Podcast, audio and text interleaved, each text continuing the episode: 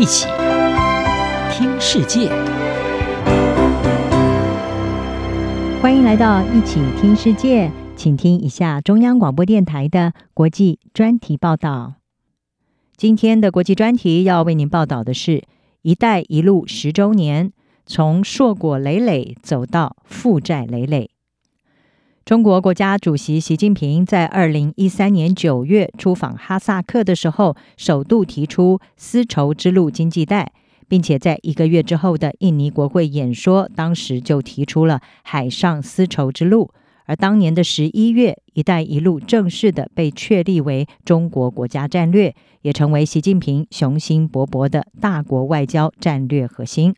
这项倡议以连接中国和中东以及欧洲的古代贸易路线为主题，包括数位丝路、太空丝路和绿色丝路等。而如今，中国几乎所有的海外合作项目都可以归类为“一带一路”的一部分。习近平称，这一项庞大的计划是世纪工程。根据中国外交部是表示，大约有百分之八十三的中国外交盟友，还有将近百分之八十的联合国成员都参与其中。十年来，中国已经和一百五十二个国家，还有三十二个国际组织签署了两百多项的合作协议，而且自诩“一带一路”的成就是硕果累累。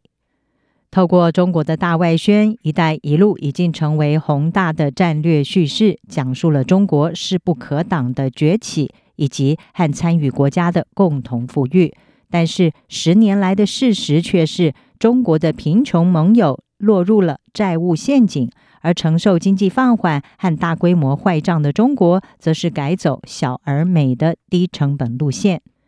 东南亚新闻媒体 Bernard News。引述国际发展研究室 Aid Data 指出，中国目前在国际发展融资上的支出是美国的两倍，其中多数增长是发生在过去十年。这带来了中国的政治利益，包括一些伙伴国家公开支持中共的新疆政策。中国被控在新疆迫害维吾尔和其他少数民族，而且试图灭绝他们的文化。“一带一路”也显然成为中国扩大地缘政治和经济影响力的工具。日经亚洲就报道，和新兴国家更紧密的经济联系，增强了中国在国际舞台的影响力。日本总和研究所的专家佐野纯也，他是表示，“一带一路”使中国没有在联合国内被孤立。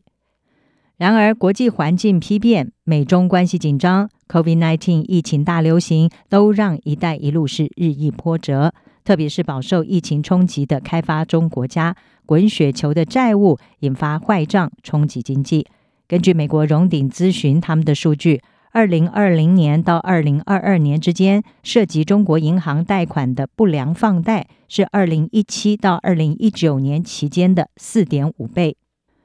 包括寮国、斯里兰卡、吉布地、伊索比亚。希腊这些“一带一路”国家在落入债务陷阱之后，都为此事付出了高昂的代价。而即便是在经济高度开发的七大工业国集团当中，唯一加入“一带一路”的意大利，也公开的表示，从来没有从“一带一路”当中得到多少好处。